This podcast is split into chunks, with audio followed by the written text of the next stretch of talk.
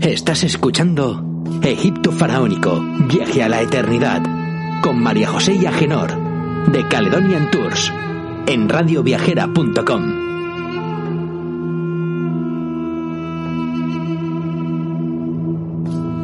Egipto Faraónico, viaje hacia la eternidad. El programa para los amantes de los viajes en Radio Viajera.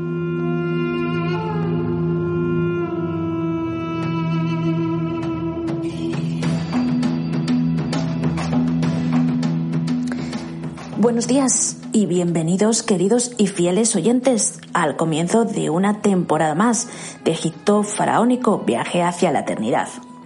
Hoy comienza nuestra quinta temporada y como comienzo de esta temporada, hoy tendremos un programa especial. Hoy comenzaremos este primer programa de esta quinta temporada hablando del increíble y hermoso nuevo Museo del Cairo, que se abrirá muy pronto en esta magnífica ciudad. Cuando digo muy pronto, me refiero a este año, si las cosas no cambian de nuevo. Pero como en otros programas, en este caso, recordaros que al micro se encuentra María José de Viajes Caledonian y Caledonian Tours. Nuestro compañero Agenor, estoy segura que en otros programas volverá a estar con vosotros también. Pues bien, ¿queréis saber cómo será este museo una vez abierto? ¿Sí? Pues comenzamos.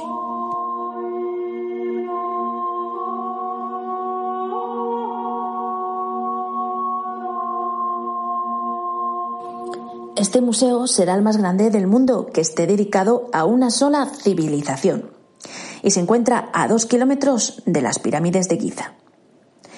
Con 480.000 metros cuadrados, una fachada traslúcida de 60 metros de alto y 45 de largo, la cual permite admirar y ver las famosísimas pirámides de Giza desde el interior, al igual que desde el exterior, podréis observar algunas de las piezas expuestas en este museo. Este museo constará de varias tiendas y restaurantes, de un centro de conferencias con capacidad para mil asistentes, una biblioteca, tres parques, algunas zonas para niños y algo muy, muy importante para todos los descubrimientos que se realicen y, por supuesto, para las piezas que ya se conocen y dispone el gobierno egipcio que es nada más y nada menos que un centro de conservación que podría ser el más grande de Oriente Medio.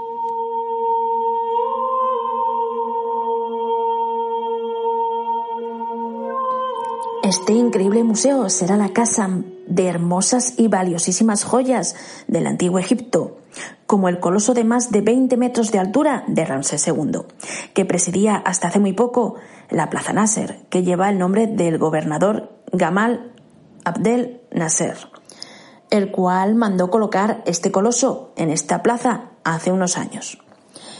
Y también será depositadas en este museo un centenar de estatuas de diferentes faraones que os recibirán a la entrada de este museo.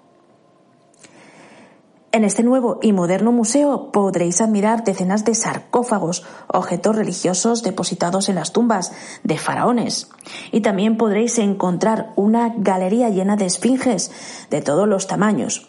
Aunque por desgracia encontraréis tres ausencias. En este caso no podréis disfrutar ni admirar el busto de Nefertiti, ya que seguro sabéis, este busto se encuentra en el Neues Museum de Berlín. Tampoco podréis ver la piedra roseta, que como ya sabréis se encuentra en el British Museum de Londres. Y como no, el hermoso zodiaco de Dendera, que se encuentra, en este caso, en el Museo del Louvre, en París. Por cierto, Shah Hawass está haciendo todo lo posible para recuperar estas piezas, ya que considera que fueron sacadas ilegalmente del país hace años. Y lo que pertenece a Egipto debe estar en Egipto. Así que en este museo descubriréis piezas inéditas, piezas que jamás se han expuesto y de una gran belleza. El Gran Museo reunirá una colección de unos 100.000 objetos del antiguo Egipto, que abarcan desde la prehistoria hasta la época romana, y dispondrá también de dos salas que estarán dedicadas exclusivamente a la joya de la corona. Los 5.000 tesoros encontrados en la tumba del rey niño Tutankamón. Muchos de ellos serán expuestos por primera vez, por lo que no os lo podéis perder. Seréis los primeros en verlos desde que Howard Carter descubrió la tumba en 1922. Y como no, podréis admirar su maravillosa máscara de oro. Otra maravilla de la cultura antigua egipcia será trasladada a este museo. Algunos de vosotros seguro que lo habéis visitado en la meseta de Giza. ¿Recordáis la barca funeraria de Keops, que actualmente se encuentra en una de las faldas de la Gran Pirámide? Sí, pues esta magnífica barca será trasladada también a este museo, por lo que podréis verla sin necesidad de ir a otro recinto diferente, como se hacía hasta ahora. Como ya sabéis, se descubren todos los días piezas únicas del antiguo Egipto. Momias como hace un mes aproximadamente, gracias a Sahawas. Y gracias a este museo podremos disfrutar de este increíble legado. Se cree que este megacomplejo, que dispondrá de una capacidad para albergar a 15.000 personas diarias, y tendrá tanto exposiciones permanentes como temporales, se inaugurará a finales de octubre de este año 2020, después de una década de construcción, si no cambia nada. Este museo ha costado la friolera de 550 millones de dólares y contará, como os he indicado, de una riqueza histórica y cultural única en el mundo. Así que no podéis haceros una idea de la magnífica inauguración que tienen preparada para el museo. Si hasta uno de los encargados, os puedo asegurar, en este caso encargados del proyecto, ha escrito una ópera sobre el faraón niño Tutankamón para ese día. Así que no podéis perderos esta inauguración. Será la oportunidad de descubrir el esplendor de una civilización que estuvo presente casi cuatro mil años, que se dice pronto, ¿verdad? Será una inauguración única e inolvidable. Se cree que, en este caso, el primer año visitará este museo más de 5 millones de personas. Así que, ¿seréis uno de esos 5 millones? No podéis perderos esta maravilla. No olvidaréis el momento, os lo puedo asegurar. ¿Qué os parece este museo? Será una maravilla única que no os podéis perder, os lo aseguro. Así que animaros y viajar y participar en esta inauguración.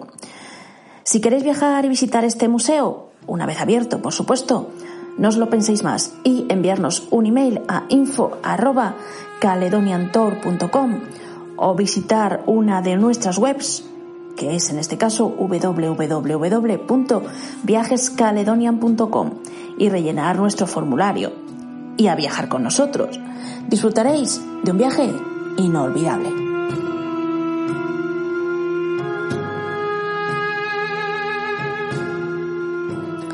Pasamos, si os parece, ahora a la sección de curiosidades egipcias, en la que hoy os hablaré de las momias de los faraones.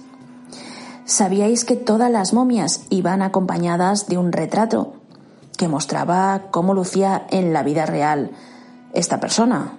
Bueno, teóricamente, como lucían en la vida real, pues no se sabe si realmente era así en la vida real.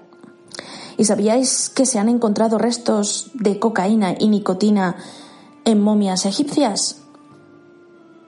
¿No? Pues mira. También os cuento, ¿sabíais que el único órgano que los antiguos egipcios dejaban dentro de la momia era el corazón? Porque consideraban que el centro de la inteligencia y de la emoción estaba aquí, es decir, cualidades que los muertos iban a necesitar en la otra vida, se dejaban en el corazón.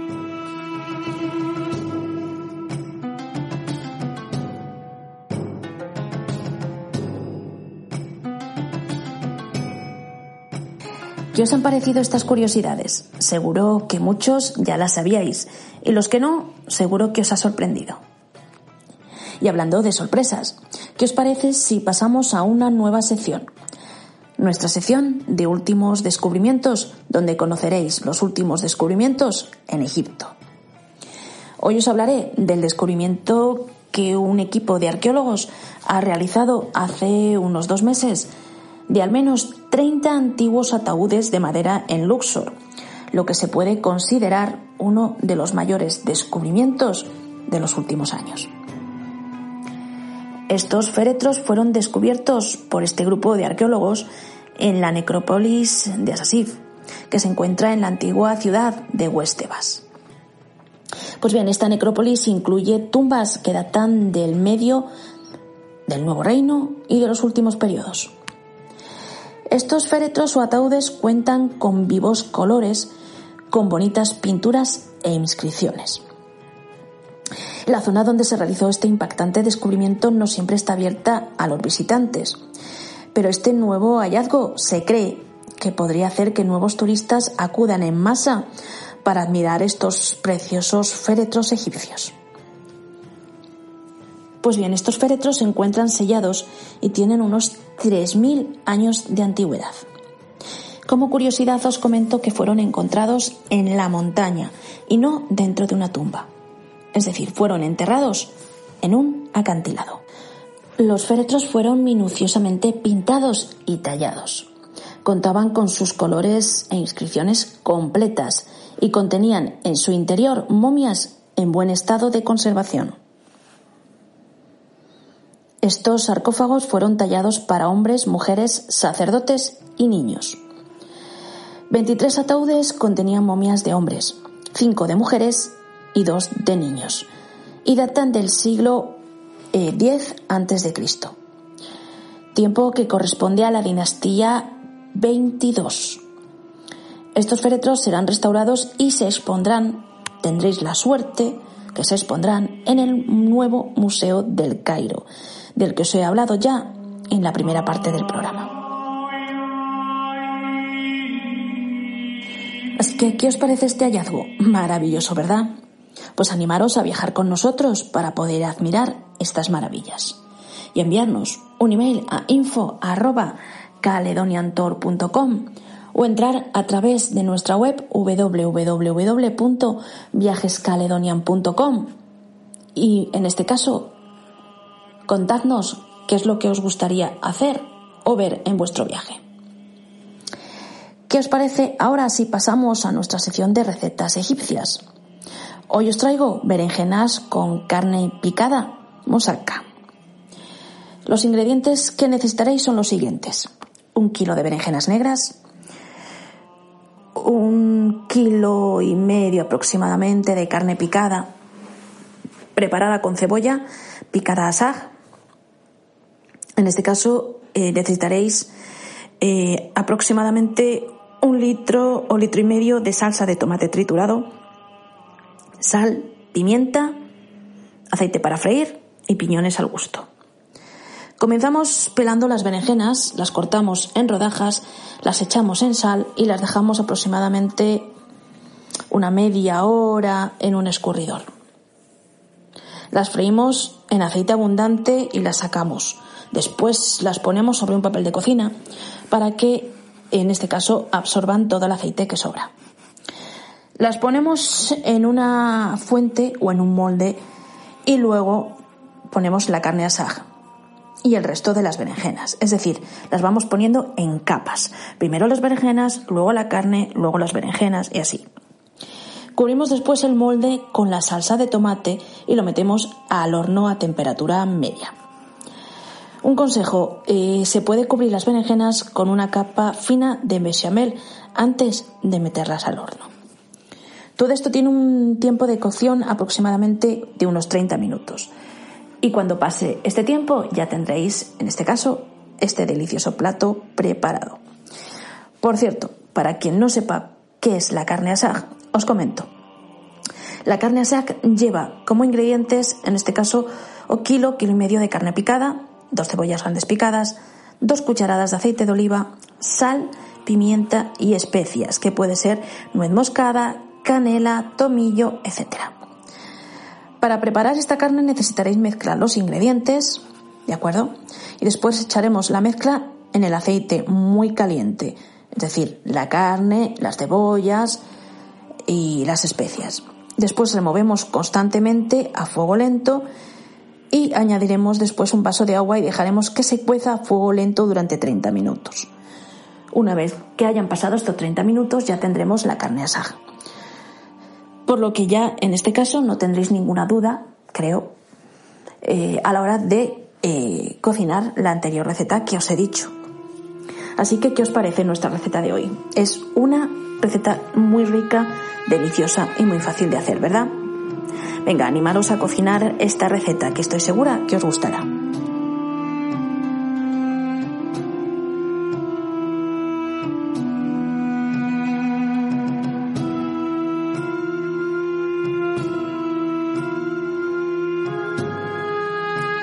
Y por último, ¿qué os parece si antes de finalizar este primer programa de esta quinta temporada pasamos a nuestra sección de arqueólogos y egiptólogos? Pues bien, hoy os hablaré de Henry Salt, que nació en Litchfield el 14 de junio de 1780. Y este fue un artista, viajero, diplomático, retratista y naturalista inglés. Fue el hijo más joven de ocho hijos del matrimonio formado por Thomas y Alice Salt. Él estudió bajo la tutela de Joseph Farrington y bajo la tutela de John Hopper. Años después, en Londres, en la Royal Academy Antique School. En 1802 pasó a ser el secretario del coleccionista inglés George Asnell, conde de Muntorney y vizconde de Valentia. Sus comienzos como egiptólogo fueron gracias a los viajes que realizaba con el vizconde de acompañante, al que también acompañaba a Etiopía e India. Salt detallaba sus viajes con una descripción realmente detallada. Además, añadía a esta una serie de dibujos e ilustraciones que a día de hoy podréis ver titulada 24 Views Taking in Santa Elena and the Cape India, Ceylon, Abyssinia and Egypt. Henry Salt llegó a Egipto, en este caso en 1816, como cónsul general británico, con solo 36 años de edad. Al ser nombrado como cónsul general de Egipto, se le dio la misión de conseguir antigüedades para el Museo Británico. Con los años, Salt aprendió de los métodos de su homólogo y rival francés en el campo de la exploración y de la arqueología antigua, que podréis mm, ver que era Giovetti. Isal consiguió un agente experto en Egipto, al que segurísimo que conocéis todos, el famosísimo Giovanni Battista Belsoni. Gracias a Belsoni, Sal recopiló en solo dos años su primera colección, la cual incluía la cabeza de Ramsés II, en este caso, esta colección se vendió al Museo Británico por 2.000 libras esterlinas. Como podéis observar, en aquella época toda era venta, no se hacía la arqueología como se realiza ahora. Pero bueno, gracias a, estos, podemos llamarles arqueólogos, podemos disfrutar a día de hoy de ellas. Y pero bien, continuamos. El museo, en este caso británico, se agenciaba muchísimas, muchísimas piezas. En este caso, Sal consiguió una colección mucho más importante, con un total de 4.014 piezas magníficas y objetos, por supuesto, acumulados entre los que se encontraban el magnífico sarcófago de Ramsés III, el cual fue ofrecido primeramente al Museo Británico, que rechazó la oferta por encontrarla a un precio muy alto. En este caso, Jean-François Champollion lo vio en Livorno y pidió al gobierno francés comprarlo.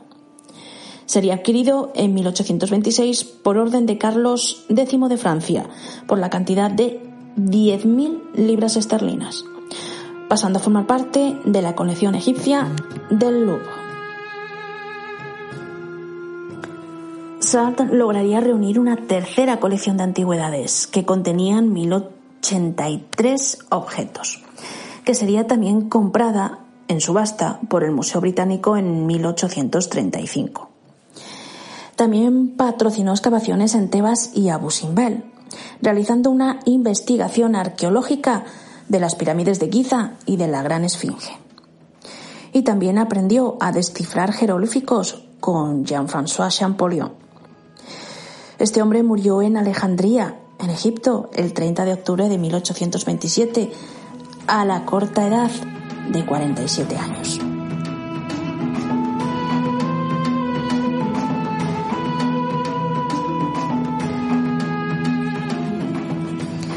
¿Qué os ha parecido este explorador británico? A pesar de las formas, como os he comentado, que se realizaban las excavaciones y demás. Como ya os he dicho, gracias a estos exploradores se conservan piezas muy hermosas en varios museos del mundo. Pues bien, queridos compañeros de viaje, este primer programa de esta quinta temporada está a punto de terminar. Así que me despido hasta la semana que viene deseándoos que os haya gustado este primer programa y espero por supuesto que no faltéis a nuestra cita cada semana de esta quinta temporada de Egipto Faraónico.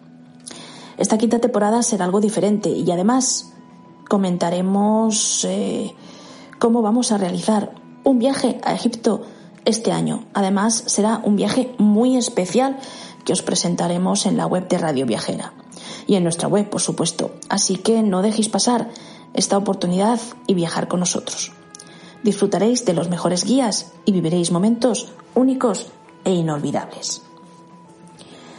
Os recuerdo antes de acabar nuestra dirección de email que es info caledoniantour.com y nuestra dirección web que es www.viajescaledonian.com por si queréis viajar con nosotros.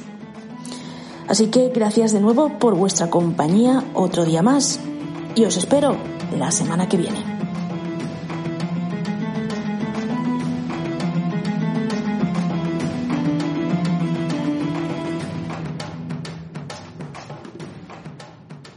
Suscríbete a nuestros programas y a nuestra newsletter semanal para que te llegue un aviso cuando suene tu programa favorito.